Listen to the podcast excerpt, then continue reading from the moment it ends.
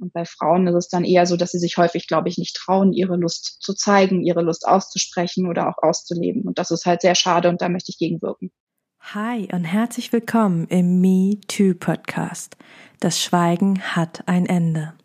Der Name ist Programm. Gemeinsam mit meinen Interviewgästen und mit dir möchte ich das Schweigen brechen. Ich bin Mai, Mentorin und Coach für Traumaaufarbeitung nach sexualisierter Gewalt. Mit diesem Podcast möchte ich meinen Teil dazu beitragen, dass sexualisierte Gewalt entstigmatisiert und enttabuisiert wird. Wenn du mich und meine Arbeit unterstützen magst, freue ich mich, wenn du mir etwas in meine virtuelle Kaffeekasse wirfst. Den Link dazu findest du in den Show Notes. So kannst du dazu beitragen, dass die Inhalte dieses Podcasts weiterhin allen Menschen kostenlos zur Verfügung stehen. Bevor es jetzt endlich mit der Folge losgeht, möchte ich dich einfach nochmal darauf hinweisen, auch wenn du es wahrscheinlich schon selber weißt, dass Inhalte dieses Podcasts dich potenziell triggern können, in Klammern aber nicht müssen. Sollte es so sein, dass du aufgewühlt bist, dass dich irgendwas sehr berührt, dass du mit irgendwas vielleicht sogar nicht klarkommst, dann wende dich bitte an eine Person deines Vertrauens und kümmere dich gut um dich. Und nun wünsche ich dir viel Inspiration beim Hören. Let's talk about sex. Ja, in dieser Folge geht es tatsächlich um Sex, um weibliche Lust, um den Körper, um Genitalien. Ich habe nämlich Rebecca vom Lippenbekenntnisse Blog im Interview. Sie ist Sexbloggerin und wir sprechen über alles Mögliche, was mit dem weiblichen Körper, der weiblichen Lust, dem Orgasmus und ganz vielen unterschiedlichen Namen für das weibliche Geschlechtsorgan zu tun hat und noch viel, viel mehr. Eine ganz wunderbare Folge. Ich wünsche dir viel Inspiration beim Hören. Hi und herzlich willkommen zu einer neuen Interviewfolge. Heute sind wir wieder ein klitzekleines bisschen off-topic. ähm, heute geht es um die weibliche Lust und ähm, warum ich klitzekleines bisschen sage, weil ich der Meinung bin, dass gerade in dem Thema Missbrauch ähm, das Thema Sex für uns Frauen so, so wichtig ist, uns da wieder zu empowern, zurückzukommen zu unserer Lust, zu unserem Körper und ja, uns ja, Sex wieder anzueignen als etwas Eigenes, als etwas nicht gewaltvolles, als etwas Lustvolles. Und ähm, tatsächlich aber auch nicht nur für Menschen, die sexuelle Gewalt erlebt haben, sondern meiner Meinung nach für alle Frauen. Wir sind in, wir leben in einer Gesellschaft, in der Sexualität gerade für Frauen so, so stigmatisiert und schambehaftet ist. Und da mögen Rebecca und ich heute ja, unseren Teil mal wieder dazu beitragen, das zu de-shamen, zu entschämen und zu enttabuisieren und quatschen heute einfach mal komplett offen aus dem Nähkästchen. Also holt euch ein Käffchen oder einen Tee und setzt euch dazu und habt das Gefühl, dass ihr gerade mit zwei Freundinnen hier am Tisch sitzt und uns bei unseren äh, Little Dirty Talks ein bisschen zuhören könnt. Rebecca, hi, cool, dass du da bist. Magst du dich kurz vorstellen? Hi. Ja, klar. Also ich bin Rebecca, ich bin 35, wohne inzwischen im schönen München. Aber ich glaube, viel spannender ist ja eigentlich, was ich so, ähm, so hobbymäßig mache. Und zwar habe ich da vor inzwischen knapp drei Jahren angefangen, einen Sextoy- und Sexblog aufzubauen.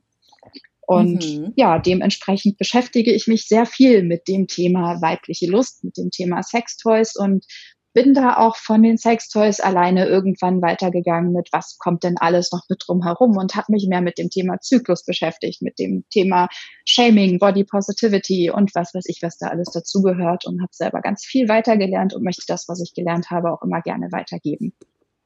Super, super schön. Wie kam es bei dir überhaupt dazu, dass du beschlossen hast, ja, ich meine, Sexblog zu machen? Das ist ja jetzt nichts, äh, ich sag mal, übliches. Die meisten kommen ja dann irgendwie eher mit Mode und Schmuck und was weiß ich noch alles. Wie kommst du auf Sex und Sextoys? Also Mode und Schmuck fand ich immer schon irgendwie langweilig und da gibt's ja auch so viele. Und ganz allererst ist der Entsta äh, Gedanke eigentlich entstanden, dass ich gerne selber einen Blog aufbauen möchte, also einfach nur prinzipiell einen Blog, weil ich halt auch im Online-Marketing arbeite und dann habe ich überlegt, mit welchen Themen ich mich denn gerne beschäftige. Und da war das schon immer ein Teil. Also ich habe immer immer sehr offen und gerne über Sex geredet, wo ich natürlich auch im Freundeskreis und Bekanntenkreis entsprechend oft angeeckt bin oder seltsam angeschaut wurde, von wegen was, über sowas redest du? Okay, komisch. Oder auch ein Ex-Freund hat sich darüber beispielsweise immer wieder beschwert, von wegen, du kannst doch nicht so offen über Sex reden und das ist doch was ganz Intimes unter uns beiden. Und ich finde, nee, ich rede da gerne drüber und ich habe das Gefühl, es ist auch wichtig, dass man drüber redet und dass man Informationen gibt und teilt und so weiter. Und da ist ja nichts Verwerfliches dran. Und zu dem stehe ich auch heute noch und deswegen habe ich dann halt angefangen, darüber zu schreiben. Prinzipiell war es auch so, dass ähm, zum einen ich selber Sachen gesucht habe, also mir mal einen Vibrator zähligen wollte, als ich Single war und dann gar nicht wusste, worauf ich achten sollte und die Informationen, die ich gefunden habe, mir auch gar nicht gereicht haben, weil eigentlich wollte ich wissen, wie fühlt es sich an oder was macht es mit mir oder was kann ich damit machen, worauf muss ich achten. Und wenn ich dann irgendwie eine Bewertung im Portal sehe, wo steht, der Preis ist super, dann denke ich mir, toll, das sehe ich auch am Preis. Also dachte ich letztendlich, gut, wenn nicht das da draußen ist, was ich gerne möchte, dann schreibe ich einfach selber das, was ich gerne möchte. Mhm. Ja. Und hilfst damit so ganz vielen anderen Frauen. Ja. Hoffentlich. Ja, voll. Also ich, ich finde deine Blogartikel großartig und es ist echt so, ah, okay, hm, ja, das könnte ich mir mal zulegen. Nee, das interessiert mich nicht so. Das finde ich, finde ich super, super schön, dass du da ja total nahbar bist und ja auch seit einiger Zeit auch nicht mehr unter deinem Pseudonym Sally oder Salamander schreibst, sondern wirklich dich zeigst, ne, als Rebecca ja. mit deinem Gesicht als Menschen. Und es macht's total nahbar und äh, eben wie eine Freundin, die einem halt ein bisschen was über Sextoys erzählt, die man vielleicht so nicht hat, ne, weil nicht jeder hat in seinem deinem Freundeskreis Menschen, die so offen über Sex reden wie du und ich, ne? Ja. Hm. hm. Dann lass uns doch einfach mal starten. Ich fand äh, ein äh, Zitat aus deinem Blog super lustig. Das Leben ist viel zu kurz für schlechten Sex. Und ich finde, das ist ein sehr gutes Motto für das heutige Gespräch. ja, Und, definitiv. Mhm. Lass uns doch einfach mal mit der weiblichen Lust loslegen. Also ist, da ist ja so ein riesengroßes Stigma drumherum. Ne? Was, was ist eigentlich weibliche Lust? Gibt es das überhaupt? Ähm, haben nicht eigentlich nur Männer eine Libido und Bock und Frauen sind, naja, halt so dabei? nee, definitiv nicht. Also weibliche Lust gibt es auf jeden Fall. Natürlich ist das auch von Frau zu Frau oder von Mensch zu Mensch unterschiedlich. Also ich habe auch eine Freundin, die beispielsweise sagt, sie ist asexuell und ähm, sie hat höchstens Lust, wenn sie einem Menschen emotional sehr nah ist. Und das ist ja auch vollkommen okay. Deswegen gibt es halt da eine enorme Bandbreite von überhaupt keine bis wahrscheinlich total übersteigerte Lust. Aber zu sagen, es gibt keine weibliche Lust, wäre absolut falsch. Ähm, das ist nur wahrscheinlich, würde ich auch sagen, zum Großteil anders anerzogen an Frauen dass wir halt einfach dazu auch erzogen wurden oder uns nahegelegt wurde immer wieder oder auch in den äh, sozialen Strukturen quasi, dass die Lust vom Mann ausgehen sollte, weil rein theoretisch Sex ja zur Fortpflanzung dient und ähm, quasi dann entstehen sollte, wenn am besten ein Eisprung ist und der Samen reinkommt und puff, das ist der Sinn von Sex. Und auch sonst in den Medien wird halt eher ver verallgemeinert, dass die Männer Lust auf Sex haben. Also Sex sells heißt ja immer, aber 90 Prozent heißt es, dass dann halbnackte Frauen in einem Spot sind. Und mhm. dementsprechend weiß man ja schon, was da angeregt werden soll. Und bei Frauen ist es dann eher so, dass sie sich häufig, glaube ich, nicht trauen, ihre Lust zu zeigen, ihre Lust auszusprechen oder auch auszuleben. Und das ist halt sehr schade und da möchte ich gegenwirken. Das finde ich sehr, sehr schön. Mm, was ist denn eigentlich guter Sex? Also ähm, du hast auch auf deinem Blog stehen, Sex ist mehr als Penetration und das unterschreibe ich sofort. Ähm, ganz oft ist es ja in der Gesellschaft so, dass der Sex ja, also die Definition von Sex beginnt, wenn der Schwanz drin steckt und er endet, wenn der Mann zum Samenerguss gekommen ist. Sex Anfang, Sex Ende, fertig. Aber das ist ja so eine krass, äh, ja ich sag mal schwanzfixierte Definition. Ne? ähm, Super Ausdruck. Mhm. Und ähm, was ist für dich Sex? Also wo fängt er an, wo endet er und was ist guter Sex, gerade auch aus weiblicher Sicht? Also guter Sex ist für mich, wenn ich hinterher, warum auch immer, zufrieden daliege und in mich hineingrinsen kann und sagen kann, ja, jetzt, jetzt bin ich zufrieden, jetzt ist auch gut. Nicht unbedingt mit einem Orgasmus zusammenhängen, natürlich ist das auch immer schön, aber ähm, das kann auch einfach so diese Nähe sein. Und das kann auch, also ich meine, für mich fängt Sex schon im Kopf an, wenn beispielsweise mein, mein Partner mir schreibt irgendwie irgendwas sexy von wegen, hey, heute Abend hätte ich Lust oder es kann auch gerne ein bisschen mehr sexy sein, aber irgendwas in der Richtung schon, wenn es da schon anfängt oder ähm, wenn man halt sich gegenseitig anfängt zu begrabbeln und man dieses Kribbeln auch merkt und weiß, oh, jetzt hätte ich schon Lust auf mehr und wäre ja schön und so weiter. Also da fängt es auch schon an und das hat letztendlich mit Penetration noch gar nichts zu tun. Also es kann auch einfach mal nur in Anführungsstrichen Petting sein, dass man sich gegenseitig mit der Hand befriedigt oder oral befriedigt oder dass man einen Sex nimmt oder dass man sich gegenseitig zuguckt bei der Selbstbefriedigung. Das kann ja auch möglich sein. Also es hat so viele Spektren und ich meine, für mich gehören zum Sex auch nicht nur zwei. Also ich habe jetzt vor allen Dingen in der Corona-Zeit sehr regelmäßig Sex mit mir alleine gehabt. Mhm. Ja. Das finde ich schön, dass du den Sexbegriff viel weiter hast. Ähm, wie, also, da waren jetzt gerade mehrere Sachen. Ich kann überlegen, wo ich ansetze. nehmen, wir, nehmen wir erstmal das letzte. Sex mit sich alleine. Das geht? Natürlich. Also ich meine, letztendlich, wie gesagt, für mich ist Sex etwas, was der Befriedigung dient oder der sexuellen Befriedigung dient. Und das ist ja auch Sex mit mir selber. Also Masturbation. Von daher, ja, würde ich schon sagen, das geht. Hm, Finde ich schön. Und ähm, du hast gerade, äh, finde ich, auch ein großes Tabuthema angesprochen, äh, Masturbation. Also dann auch noch sich gegenseitig zuschauen bei der Masturbation. Ähm, wie erlebst du das? Und ähm, ich meine, du bist ja auch viel im Kontakt mit anderen Menschen immer wieder. Ähm, ist das was, was Paare unbedingt mal ausprobieren sollten? Ist das was, was äh, die Sexualität bereichern kann? Oder ist das eher so ein Notnagel, so näher, wenn man halt mal irgendwie Lust hat, aber keine Lust aufeinander hat? ich finde definitiv, dass das sehr bereichern kann. Also ähm, vor Jahren, als ich erstmal darüber nachgedacht habe oder als ein Ex-Freund mal zu mir meinte, er würde mir total gerne mal zugucken, fand ich das echt komisch und dachte mir damals auch, das muss doch total langweilig sein, weil ich ja jetzt, also meine, wenn ich jetzt ganz normal selber masturbiere, dann habe ich im Prinzip zwei, drei Finger, die ich an meiner Klitoris reibe und bis ich dann komme, da ist gar nichts so aufregendes, dachte ich aber er fand es total spannend und anregend, mir zuzugucken. Und was halt in meinen Augen noch viel, viel wichtiger dabei ist, ist, man lernt ja dadurch auch. Also danach wusste er halt auch ein bisschen besser, wie er mich anfassen könnte oder wo die Punkte sind, die mir gefallen und hat auch ein bisschen auf das Tempo geachtet, wie ich das variiere oder auch nicht und worauf ich so ähm, reagiert habe und sowas. Und das hat natürlich auch immer gut geholfen. Und dementsprechend, ja, sich gegenseitig zuzugucken, kann auch ganz einfach dabei helfen, dass man viel besser verstehen kann, was wie dem anderen gefällt. Hm, lernen durch Zuschauen, ja, das ist schön. Du hast, ähm, du hast ja auch auf deinem Blog geschrieben, dass du äh, sehr häufig irgendwie so Anfragen bekommst, aller, ähm, wie kriege ich das hin, dass meine Frau mehr Lust hat? ja, und äh, das ist zum Beispiel eine Möglichkeit, ne? Zuhören, zuschauen, der Frau, die Frau erzählen lassen oder eben zeigen lassen. Ne?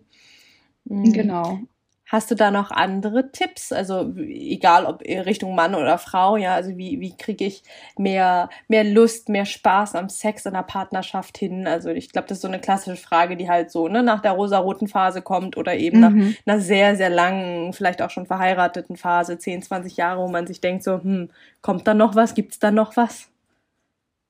ich finde nach wie vor, dass Kommunikation immer das A und O ist. Also man muss offen miteinander darüber reden. Man muss auch mal in sich selber reingehen, was erwarte ich mir denn eigentlich und was wünsche ich mir denn eigentlich, weil ich glaube, vor allen Dingen Frauen ist das häufig gar nicht klar. Also Männer denken vielleicht, also vielleicht ist es jetzt auch sehr plakativ gesprochen, aber viele Männer, die ich kenne, die denken, sie würden gerne noch Analsex ausprobieren, sie würden gerne mal einen Dreier mit einer zweiten Frau haben und das sind so klassische Dinge, wo sie dann sich abhangeln können oder die dann eingeworfen werden in, äh, in die Kommunikation. Aber ich glaube, Frauen ist es halt oft gar nicht so bewusst, weil sie sich mit ihrer eigenen Sexualität nicht so sehr auseinandersetzen, was sie sich denn noch wünschen. Und da muss man halt auch mal in sich gehen und drüber nachdenken, was für Fantasien habe ich denn und was für Fantasien ich bei der Masturbation habe, muss nicht immer was damit zu tun haben, was ich tatsächlich umsetzen möchte. Aber da sollte man sich trotzdem mal selber klar werden und dann halt auch den, den Moment finden und ähm, das Vertrauen in den Partner und in sich selber finden, miteinander drüber zu reden und zu sagen, hey, ich würde gerne mal dieses und jenes ausprobieren oder ich fände toll, wenn du mich mal so berühren würdest oder ich fände super, mal, die, mal ein Spielzeug mit dazu zu nehmen oder so. Also ich glaube, Kommunikation ist halt einfach immer das A und O und dann kann man sich halt auch gemeinsam überlegen, was kann man noch umsetzen, um sich zu bereichern. Oder halt auch zu sagen, du, das und das gefällt mir nicht oder wenn du mich immer wieder darauf ansprichst, dann wirkt das auf mich abschreckend. Zum hatte ich auch einen Partner, der sehr auf Analsex fixiert war und obwohl ich halt eigentlich Spaß dran hatte, war es irgendwann für mich too much, weil er halt quasi das immer umsetzen wollte und dann musste ich ihm das auch sagen. Du, irgendwie fühle ich mich dann dazu quasi mehr oder weniger gezwungen und dadurch habe ich immer weniger Lust darauf. Und das ist mhm. halt auch was, wo man sich äh, Gedanken machen muss, was, was stört einen denn eigentlich und das halt klar ansprechen. Hm, super schön. Ähm, ich finde, also ich fand am Anfang, ich sag mal, meines Weges, meiner Sexualität, so, ich sag mal, jetzt nicht am Anfang, Anfang, so als Teenager, so, oh, mal los, sondern wirklich, als ich angefangen habe, mich damit zu beschäftigen, was will ich eigentlich, super schwierig, überhaupt Quellen zu finden für Frauen, weil, so wie du sagst, ja, ein Mann, da gibt's irgendwie, ne, die Männer-Bucket-List, ja, mal zwei Frauen im Bett haben und mal Analsex und äh, mal ins Swingerclub, also irgendwie habe ich das Gefühl, es gibt so eine Männer-Sex-Bucket-List-Gesellschaft, äh, gesellschaftlich. Ja, die, die kennen die Männer irgendwie untereinander und die tauschen so miteinander aus. Aber wo finden wir Frauen denn Anregungen? Also ich habe das Gefühl, wir, es gibt gesellschaftlich so wenig Wissen darüber und es wird ja auch so wenig darüber gesprochen.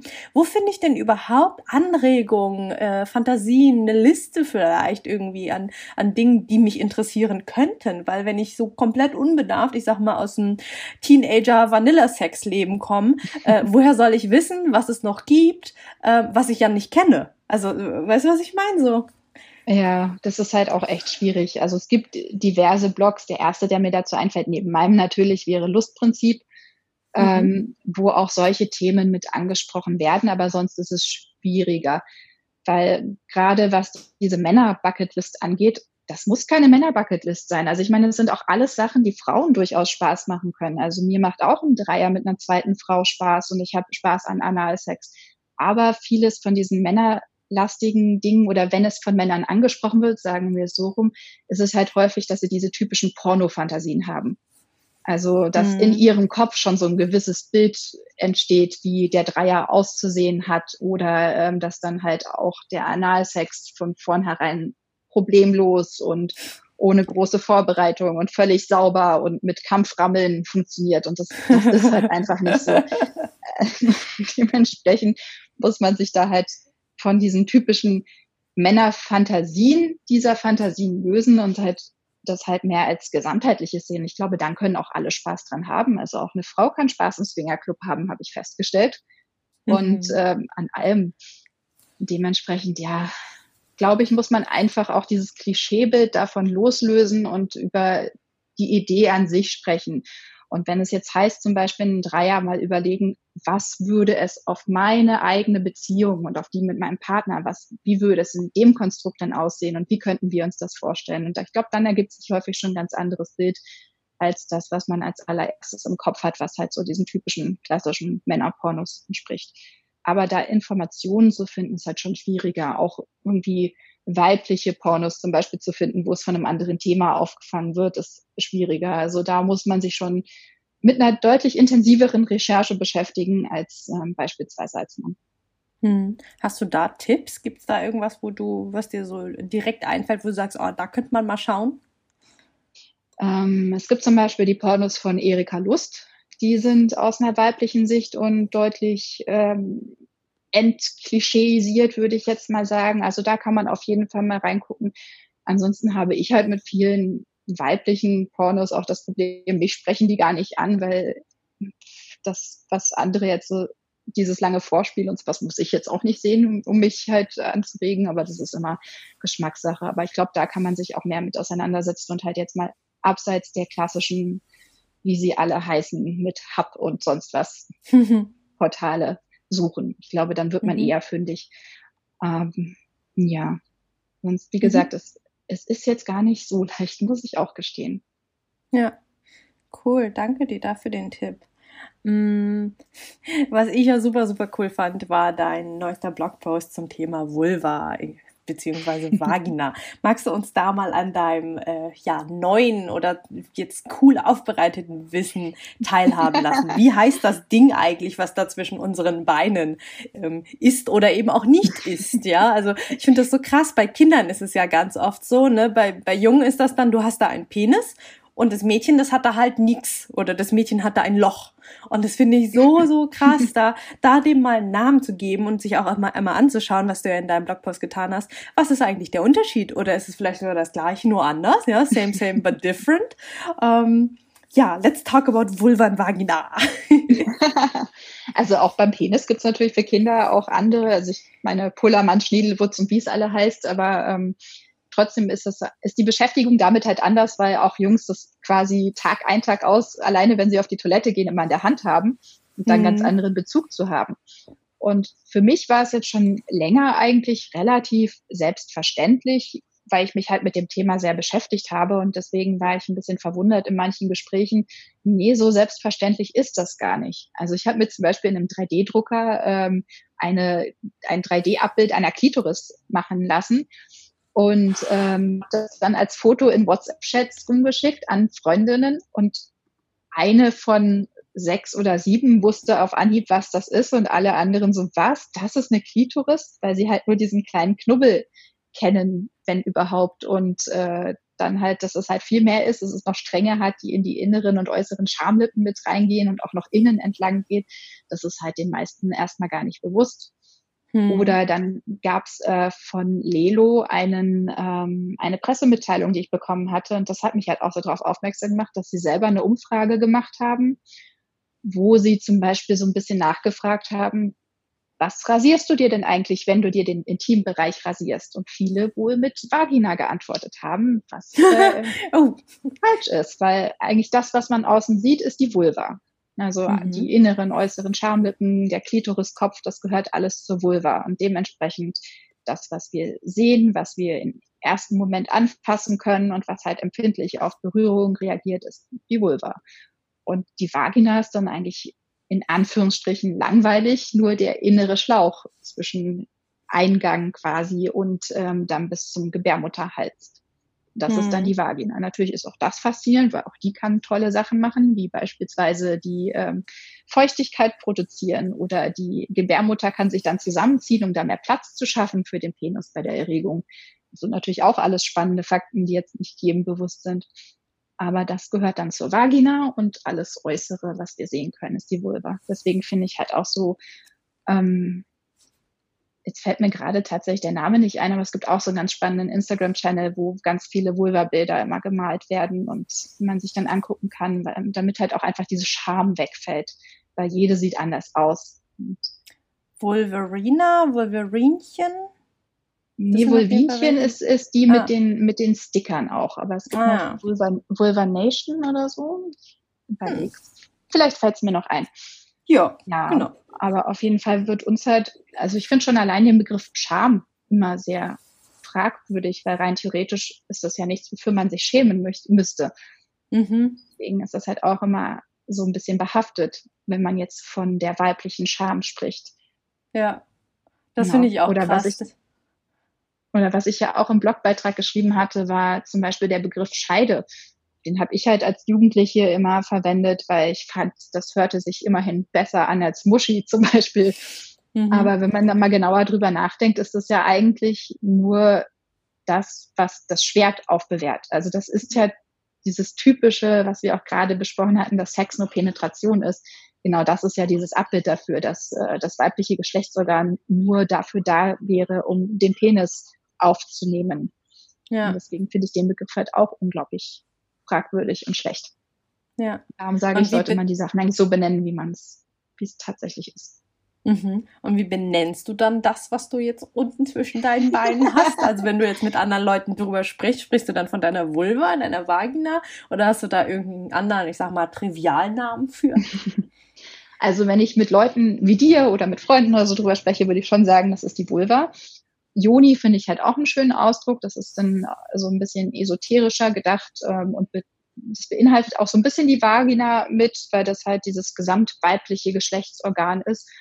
Ähm, ist jetzt aber kein Ausdruck, der so hart oder sexistisch klingt und deswegen finde ich das auch noch ganz schön, aber irgendwie hat sich in meinen Sprachgebrauch jetzt nicht so sehr eingearbeitet.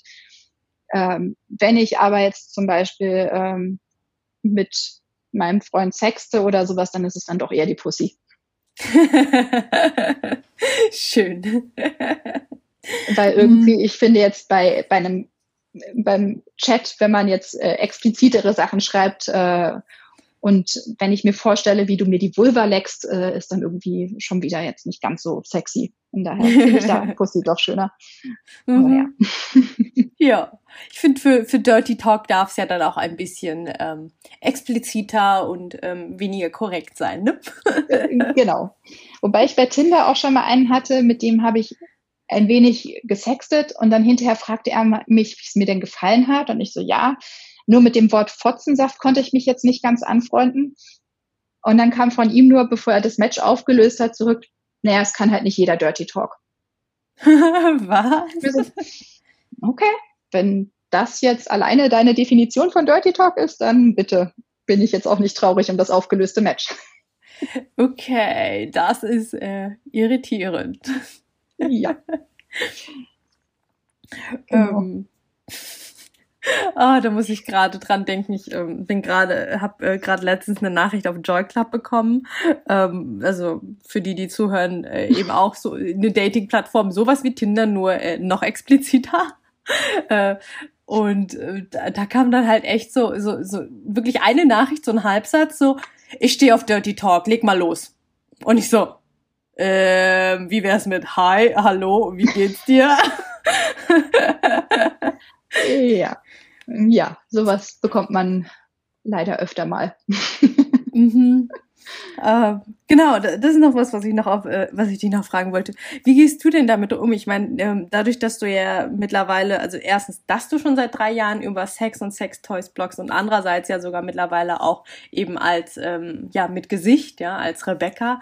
Ähm, wie gehst du damit um? Du kriegst da sicherlich haufenweise Anfragen über Instagram-Nachrichten ähm, aller, genau, ey, hast du nicht mal Lust und sollen wir uns nicht mal treffen und möchtest du nicht einen Dickpick von mir sehen? Was machst du mit den ganzen Sachen? Also ich habe sie ja zum Beispiel teilweise gesammelt und in einen eigenen Blogpost gepackt äh, mit den Social Media FAQs, wo ich jetzt inzwischen auch schon drauf verweise, wenn ich solche Nachrichten bekomme. Also ich habe den Ansatz auf, hey, hallo, wie geht's? Antworte ich gar nicht erst, wenn das so die einzigen und ersten Nachrichten sind, wenn es dann irgendwie nettere Nachrichten sind, dann antworte ich schon auch und oft sehe ich dann aber trotzdem, dass es in eine gewisse Richtung geht. Wie neulich kam einer und sagte, hey, tolle Seite, finde ich super. Und ich antworte Danke. Und als nächstes kam, kommst du aus München? So, was tut das denn zur Sache? Ja, ich dachte, man könnte sich mal kennenlernen. Und das äh, habe ich leider sehr, sehr häufig. Und ich frage mich auch immer, was erwarten sich denn die Menschen, wenn sie mich unter der Prämisse kennenlernen wollen würden? Also wenn ich jetzt privat daten möchte, dann gehe ich auf, ein Date, auf eine Dating-Seite und auch wenn ich privat jetzt nur ähm, Freundschaft Plus oder etwas dergleichen suchen würde, dann würde ich ja trotzdem auf Tinder oder Joy Club oder so gehen und nicht über Instagram suchen. Aber ähm, ja, es kommt leider doch sehr häufig vor. Ich hatte sogar schon mal den Fall, dass ein Pärchen irgendwie, dem ich bei Joy Club nicht geantwortet habe, mich dann tatsächlich bei Instagram angeschrieben hat. Echt? Ja, das fand ich dann schon sehr merkwürdig. Ich meine, Krass. ich hatte auch schon mal jemanden, mit dem ich bei äh, Tinder nicht gematcht habe, der mich dann bei Instagram angeschrieben hat, warum ich denn bei Tinder nicht mit ihm gematcht habe. warum wohl? Klassiker. ja, mhm. also da kommen Leute schon auf komische Ideen. Äh, in der Regel versuche ich es mit Humor zu nehmen oder halt ähm, daraus meine Lehren oder beziehungsweise daraus etwas zu ziehen, was ich auch anderen mitgeben kann. Zum Beispiel hatte ich neulich ja auch wieder einen sehr absurden Chatverlauf bei Instagram, wo jemand über seine Piercings reden wollte und das habe ich dann auch einfach mal in eine Instagram Story gepackt, um halt andere mit drauf aufmerksam zu machen. Mit solchen Idioten müsst ihr euch auch nicht abgeben. Also da kann man auch mal gepflegt nicht antworten oder blockieren. Ansonsten kann ich auch sehr die Seite Anti-Flirting 2 empfehlen, wo halt Leute ihre übergriffigen Chats hinschicken können. Und wenn man sich da die Sachen durchliest, sollte man sich Ruhe mitnehmen, am besten nicht gerade gegessen haben, weil das könnte einem teilweise wieder hochkommen. Und äh, ja, ansonsten da auch gerne mal durchlesen. Das würde ich auch immer oder beziehungsweise empfehle ich auch immer wieder Männern, weil auch jetzt auf meine Chats, wenn ich sowas poste, kommt halt oft, oh Gott, was für, also als wären das Einzelfälle. Aber es sind keine Einzelfälle. Es kommt leider ständig. Und klar, ich stehe jetzt mehr oder weniger im Rampenlicht oder man verbindet mich leicht mit solchen Themen und weiß, dass man sich darüber anschreiben kann. Aber ich bekomme solche Nachrichten auch auf private Profile, die jetzt nicht in Verbindung mit dem Blog stehen. Dementsprechend sollte man dann schon halt wissen, nee, das ist gar nicht in Ordnung und man muss es nicht hinnehmen und ja, aber wie gesagt, sonst versuche ich es einen Tumor zu nehmen. Und wie oft mir jetzt schon angeboten wurde, kannst du dir nicht mal mein Schwanzfoto angucken und beurteilen, welches der zwei du jetzt hübscher findest. Oder ich habe das Gefühl, da stimmt etwas nicht, würdest du dir mal Fotos angucken? Dann sage ich halt auch immer, du, wenn was, wenn du das Gefühl hast, da stimmt was nicht, dann geh zum Arzt. dann bin ich nicht die richtige Ansprechpartnerin. Und wenn du wissen willst, welches der zwei Fotos schöner ist, dann kann ich dir das auch ohne sie gesehen zu haben sagen, keines, weil Penisfotos sind einfach nicht schön, wenn sie, also für mich auf jeden Fall, und ich glaube für einen Großteil der Frauen nichts, wenn sie nichts mit einem Penis zu tun haben möchte, mit dem ich auch in näheren Kontakt treten möchte. Also eine, von mhm. meinem Freund lasse ich mir sehr, sehr gerne Fotos schicken, weil ich genau weiß, wie er aussieht, wie er sich anfühlt, wie er schmeckt und so weiter. Dann finde ich das spannend. Aber ehrlich, äh, ungewollte Penisfotos sind einfach hässlich. Das finde ich sehr, sehr schönes und klares Statement. Mm, um auf die positive Seite zu gehen, es ist ja jetzt gerade viel bei äh, ungewollten Nachrichten. Ähm, kriegst du auch viele Nachrichten, ich vermute, von Frauen, ähm, die sagen, oh cool, danke, dass du darüber schreibst, damit hilfst du mir total. Ähm, wie, wie, wie, ja, wie ist so das Verhältnis zu deinen weiblichen Followern? Ja, also die bekomme ich schon durchaus oder auch Nachrichten von wegen du, ich habe mir jetzt das tatsächlich zugelegt und danke für die Empfehlung, finde ich ja echt super. Oder auch mal Nachfragen von wegen, ich bin mir da nicht ganz sicher, wie ich das am besten anwenden sollte oder sowas. Und da antworte ich natürlich super gerne drauf und freue mich immer riesig. Also ich glaube, das sind so die schönsten Momente, die ich habe, wenn mir halt tatsächlich jemand schreibt, ich finde den Artikel super oder ich habe das und das daraus mitgenommen und hat mir geholfen oder so. Das ist äh, das ist halt genau das, was ich auch erreichen möchte und deswegen freue ich mich da mal riesig drüber.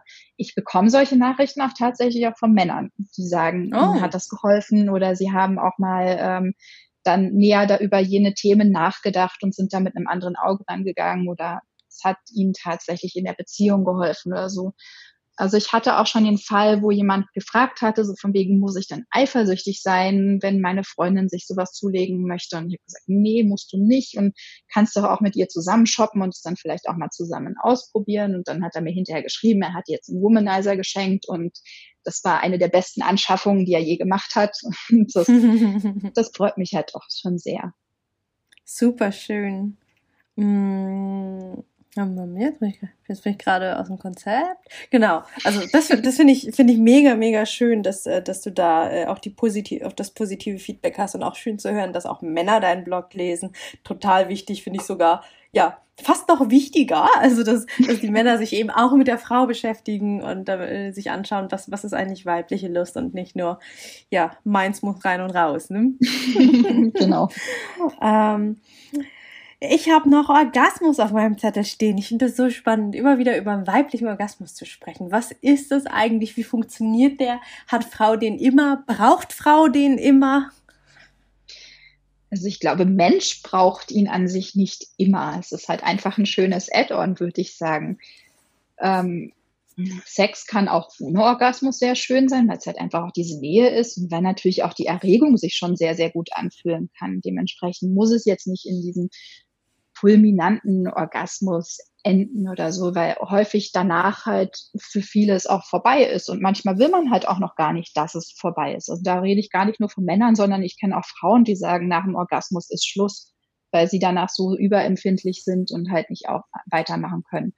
Und dementsprechend ähm, ja, ist das was Schönes, was es äh, geben kann, aber gar nicht unbedingt geben muss. Also deswegen glaube ich, muss halt auch dieses aus dem Kopf raus, ich muss zum Orgasmus kommen. Und ich finde es auch sehr, sehr wichtig, dass es auch bei Männern aus dem Kopf raus muss. Ich muss meine Freundin oder Partnerin zum Orgasmus bringen, weil das vielen auch einen Druck erzeugt. Also eine Freundin von mir hat sich auch mal gesagt, so, sie hat einen Freund, der ist super und sie hat ganz viel Spaß mit ihm, aber er ist so bemüht, sie zum Orgasmus zu bringen, dass sie halt irgendwann dann schon gar keine Lust mehr hat, weil es halt einfach in dem Moment nicht klappt und das ist ja auch vollkommen okay. Sie hatte ja trotzdem ihren Spaß, aber dadurch, dass er sich so einen Zwang macht, sie zum Orgasmus zu bringen, macht sie sich auch einen Zwang, dass sie zum Orgasmus kommen müsste und sobald ein Zwang dahinter ist, ist es halt viel, viel schwieriger zu kommen. Deswegen ist es halt wichtig, dass man entspannt ist, dass die Stimmung passt und alles drumherum halt passt. Und ich glaube, für Frauen ist es natürlich noch viel anstrengender oder viel anspruchsvoller, sich fallen zu lassen, als jetzt für einen Mann, wo es halt eine relativ leichte Befriedigung ist, weil sie halt die Punkte kennen und sowieso schon immer damit rumhantieren und ähm, Frauen sich halt selber fallen lassen müssen. Also bei mir muss halt auch das Mindset dazu passen. Ich muss gedanklich frei sein, wenn ich dann irgendwie eine Einkaufsliste nebenbei noch durchgehe oder denke, wie viel Stress ich noch habe, was ich noch alles für die Arbeit machen muss, dann passiert das halt auch nicht unbedingt. Mhm. Und ähm, ansonsten kann der Orgasmus auch sehr unterschiedlich sein. Also es ist was, wo sich, also selbst ich merke, dass sich ein Orgasmus immer unterschiedlich anfühlt, je nachdem, was ich mache oder wie ich gerade in Stimmung bin. Also es kann so ein ganz kurzer Moment sein, der sich halt sehr stark entlädt, zu sagen. Also dass man wirklich, dass sich alle Muskeln zusammenziehen und man danach halt wirklich platt ist. Es kann auch so, so wellenartig sein. Es kann auch mit Squirting verbunden sein, muss es aber nicht. Es kommt natürlich immer so ein bisschen auf die Stimulation an. Und deswegen glaube ich, sagen viele auch, dass es einen Unterschied gibt zwischen vaginalen und klitoralen Orgasmus, also einem Orgasmus, den ich habe, während ich intern stimuliert werde oder einem Orgasmus, den ich habe, wenn ich hauptsächlich die, den kleinen Punkt, den kleinen Knubbel oben, also den Kitzler stimuliere. Und das kann sich auch unterschiedlich anfühlen. Letztendlich ist aber jeder Orgasmus sehr wahrscheinlich, also ich meine, die Wissenschaftler sind da immer noch dran und ich glaube, die weibliche Sexualität wird auch in viel zu wenigen Studien behandelt oder wurde in der Vergangenheit. Aber letztendlich geht man davon aus, dass jeder Orgasmus im Prinzip ein klitoraler Orgasmus ist, weil halt auch intern die Klitoris mit stimuliert wird. Und da halt nur manche Frauen über die G-Zone halt empfindlicher drauf reagieren und manche nicht ganz so empfindlich und dementsprechend doch diese direkte Stimulation des Kitzlers benötigen. Mhm. Ja, ich glaube, das war jetzt schon viel wieder auf einmal. sehr, sehr viel Orgasmuswissen. Mega cool. Ich habe äh, gerade letztens ein Buch gelesen ähm, von einer Sexualtherapeutin ähm, und ihrem Mann. Ähm, ich komme gleich bestimmt noch auf den Titel. Ähm, Im Prinzip ging es darum, äh, auch um den Orgasmus und zwar aus einer ähm, biochemischen Sicht, also äh, biochemisch und psychologisch. Das fand ich super spannend.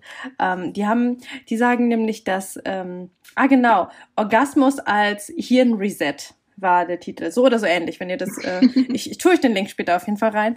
Ähm, da ging es darum, dass sie sagen, ähm, dass ein Orgasmus, und zwar dieser große, den du gerade beschrieben hast, ja, also ähm, sie mhm. sagen, es gibt zwei Orgasmen. Der eine ist so dieser, dieser ähm, körperliche, wo sie sagen, äh, da, ne, da, diese kleinen Orgasmen, die man spürt und die, wo dann aber nach ein, zwei Minuten man eigentlich schon wieder, äh, keine Ahnung, Wäsche machen kann oder einkaufen gehen ja. kann. Und äh, dann dieser große andere, wo man, ähm, wo, wo sehr bildlich beschrieben wird, dass man irgendwie Sterne sieht, dass einem schwarz vor Augen wird, dass man irgendwie auf einmal nichts anderes mehr, also dass irgendwie alles auf einmal weg ist. Ja. Und ähm, die beschreiben das, dann fand ich ganz spannend, weil ich das so zum ersten Mal erst in dem Buch gehört habe äh, oder gelesen habe, dass ähm, der Orgasmus eigentlich, also von den ganzen körperlichen Symptomen her, also der große, ähm, sowas ist wie eine e, ein, wie ein epileptischer Anfall, nur eben ohne die Pathologie, also ohne Krankheit hintendran. Mhm. Und äh, dass dieser ähm, in Anführungsstrichen gesunde epileptische Anfall macht, dass ähm, unser Hirn sich resettet. Also dass äh, quasi wie bei einem Computer, wenn wir den quasi 24-7 laufen haben, dass er immer mehr Müll produziert, dass immer mehr temporäre Dateien irgendwo rumhängen und äh, den muss man immer mal wieder resetten. Und das machen wir mit dem Hirn quasi auch durch einen Orgasmus, dass da quasi äh, während des Resets halt alles nochmal neu geschaltet wird und äh, die ganzen äh, temporären Dateien, ne, so Müll, äh, Nervenzellen und so, dass die quasi ausgespült werden in der Zeit. Und das fand ich mega, mega spannend. Und ich so, ja, cool, das, äh, finde ich total stimmig. Und das ist ja auch irgendwie das Gefühl, was man nach so einem großen mhm. Orgasmus hat, ne? wo man irgendwie denkt so, boah, die ganze Welt ist in Ordnung, alles funktioniert wieder. Ja, also mir ist danach oft zum Weinen, beziehungsweise mir kommen danach oft die Tränen, obwohl ich nicht wow. traurig bin. Mhm. Aber ähm, ja, das kommt natürlich schon leider seltener vor als äh, jetzt dieses normale, mal schnell zum Orgasmus kommen, ein paar Endorphine ausschütten und mhm. danach wieder weitermachen. Ja. ja. Aber schade ist es halt auch, man, man kann sowas ja nicht erzwingen. Genau. Also ich wüsste jetzt nicht, wie ich, wenn ich sage, ich will jetzt gerne mal so einen großen Orgasmus haben, wie ich das bewerkstelligen sollte, weil sobald ich drüber nachdenke, dass ich das will, würde ich mir ja wieder irgendwie Gedanken darüber machen. Und gerade das ist ja das Thema. Es muss ja von sich aus passieren. Das muss ja losgelöst passieren. Also man muss mhm. sich ja mhm. dabei von den Gedanken frei machen und äh, von allem eigentlich frei machen und völlig fallen lassen. Ich glaube, das ist halt einfach das, das Schwierige daran. Genau. Aber wenn man es dann mal erreicht hat, das ist schon ein, ein sehr, sehr schönes Gefühl. Ja, und, und das finde ich auch total wichtig, das irgendwie im Kopf zu haben, also das klar zu haben, ich, ich kann nichts erzwingen, also weder den kleinen Orgasmus noch den großen, ja, also ja. gerade Wobei nicht mal nur, ich wollte gerade sagen, gerade als Frau, aber ich habe es auch schon von so vielen Männern gehört, die dann irgendwie, ne, gerade wenn es drauf ankommt, sie denken, oh, jetzt muss ich, dann geht da gar nichts. Ne? Also müssen geht äh, bei Sex sowieso nie. Und äh, das sagen die beiden Sexualtherapeuten, also die das Buch geschrieben haben, auch ganz klar. Ähm, den großen Hirnorgasmus, den brauchen wir nicht jedes Mal. Da, da würden wir auch, also auch das wäre wieder schlecht für uns, ja, wenn wir irgendwie äh, jeden Tag oder zweimal die Woche vögeln und jemand, jedes Mal den großen Hirnorgasmus haben. Da, äh, nee, also da, wir, wir wollen ja auch funktionieren, ne? Und wenn man an die, ich sag mal, an unsere Anfänge der Menschheit, an die Steinzeit und so zurückdenkt, wenn wir da regelmäßig Hirnorgasmen hätten, ja toll, dann kommt der Tiger und weg ist die Menschheit, ja. ja. Also ähm, er sagt, das ist vollkommen normal, quasi regelmäßig die kleineren Orgasmen zu haben und irgendwann staut sich quasi das auch im Hirn, ne, dieser, dass der Reset nötiger wird, staut sich an und irgendwann ähm, entlädt sich das einfach. Und das fand ich, eine, ja. fand ich ein schönes Bild. Finde ich auch. Und ich, ich, ich, ich muss sagen, ich sehe Sex auch so ein bisschen oder vergleiche es so ein bisschen mit Essen. Also ich meine, manchmal hat man einfach Bock auf Fast Food. Dann ist mhm. einem relativ egal, wie, äh, also da muss es nicht, nicht schön sein, sondern einfach ist das Ziel der, also das Ziel der Zweck. Also dann nehme ich mir beispielsweise einen Satisfier oder Womanizer und dann will ich einfach nur schnell einen Orgasmus haben und äh, freue mich dann, wenn das klappt. Manchmal ist es halt so, so ein schöneres, längeres Menü, wo man sich tatsächlich Zeit hat. Und manchmal geht man dann halt auch ganz exklusiv essen und gönnt sich mal so ein, so ein Fünf-Sterne-Kochmenü, wo man sich von vorne bis hinten bedienen lässt und hat dann halt auch den großen Orgasmus. Super schön. Aber man ja, kann halt nichts von alledem immer haben. Also mhm. ich meine, nur Fast Food ist äh, beschissen für den Körper. Man kann aber auch sich nicht nur zwingen, immer total gesund und toll zu essen und man kann auch nicht jeden Tag in ein äh, Sternerestaurant gehen und dementsprechend die Mischung macht. Dann mhm. ist jedes auch mal was Besonderes. Hm. Das ist schön. Das ist ein echt schöner Vergleich, ja. Und äh, da ich Essen mag, äh, funktioniert der Vergleich für mich auf jeden Fall. Andere können das vielleicht mit Wellness oder irgendwas anderem. Also wenn du für euch Essen nicht passt. Ich glaube, da gibt es ganz, ganz viele schöne große und kleine Vergleiche für. So, das war's mit dem ersten Teil des Interviews mit Rebecca von Lippenbekenntnisse. Wenn du jetzt schon neugierig bist und mehr von ihr erfahren magst, schau total gern auf den Links in den Show Notes vorbei. Da findest du ihren Instagram-Account und ganz besondere Empfehlung für ihren Blog. Da gibt's ganz viele Sextoy-Reviews und noch viel mehr Tipps, wie du deine weibliche Lust noch mehr entdecken, erkunden und ja, embracen, empowern kannst. Freu dich auf den zweiten Teil. Er kommt übermorgen. So, damit sind wir am Ende dieser Folge angelangt. Wenn dir der Podcast gefallen hat, freue ich mich, wenn du mir etwas in meine virtuelle Kaffeekasse wirfst. Die findest du in den berühmten Show Notes. Dort lohnt es sich aber auch ganz unabhängig von meiner Kaffeekasse reinzuschauen. Denn da findest du den Link zum kostenlosen Download meines E-Books, das Trauma Kit. Trauma verstehen und Flashbacks endlich in den Griff bekommen inklusive Notfallübungen und alles in leicht verständlicher, traumasensitiver Sprache. Außerdem findest du dort auch Infos zu meinen Online-Kursen, wann mein nächstes Gruppenprogramm startet und wie du mit mir im 1 zu 1 arbeiten kannst, wenn du das denn möchtest. Und nun wünsche ich dir von Herzen alles Liebe. Wir hören uns in der nächsten Folge wieder. Alle zwei Wochen montags erscheint hier eine neue Podcast-Folge. Und vergiss bis dahin nicht, du bist nicht alleine.